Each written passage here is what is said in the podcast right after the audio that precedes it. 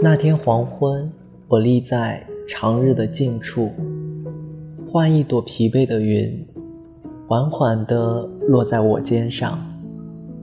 想到日暮以后便是深夜，我在风里努力支撑了很久。我本应是一个活在小世界里的人，爱在清风里放船，在落日下逐浪，习惯了。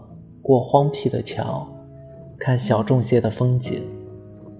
我从未幻想过那些看闲云、看沧海的日子，某一天竟也变得莫名的艰难。三十多岁，命运在人潮中央又掀起巨浪，爱与恨陷在里面，聒噪一片。我知道那些练过的影子。早已渺渺难寻，我苦等的夏天，也终将离开我的身体。